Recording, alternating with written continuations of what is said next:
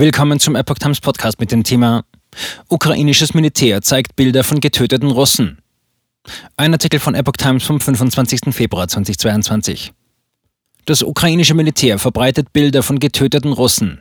Bei Oleschki sei eine Besatzergruppe besiegt worden, hieß es. Auf den zugehörigen Filmaufnahmen sind mehrere mutmaßliche tote russische Soldaten neben einem Panzer zu sehen. Die Echtheit der vom Militär verbreiteten Bilder war nicht zu überprüfen. Oleschki ist eine Stadt in der südukrainischen Oblast Cherson, die gegenüber der Krim liegt. Bereits vorher hatte die ukrainische Armee gemeldet, dass es unter den russischen Soldaten schätzungsweise 800 Verluste gebe, wobei zunächst unklar war, ob es sich dabei um Tote handele. Der britische Verteidigungsminister Ben Wallace sprach am Freitagmorgen von 450 verlorenen Soldaten auf russischer Seite.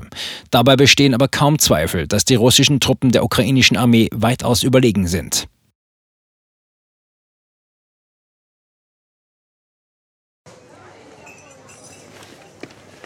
Bis Brot ich ess, das Lied ich sing.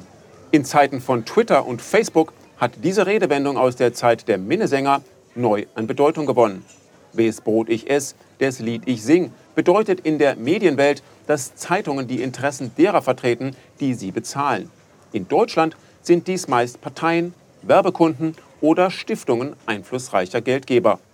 Die Epoch Times ist frei von allen solchen Einflüssen und steht allein in der Verantwortung derer, die sie finanziert, nämlich Ihnen, unseren Lesern.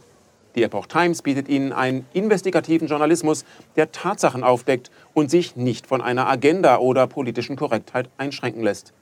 Wenn auch Ihnen wirklich unabhängige und unzensierte Informationen wichtig sind, dann finden Sie diese in der neuen Wochenzeitung der Epoch Times. Zum Preis von nur einer Tasse Kaffee erhalten Sie nachhaltige Geistesnahrung für eine ganze Woche. Bestellen Sie die Epoch Times jetzt gratis drei Wochen lang zum Kennenlernen und lesen Sie den Unterschied.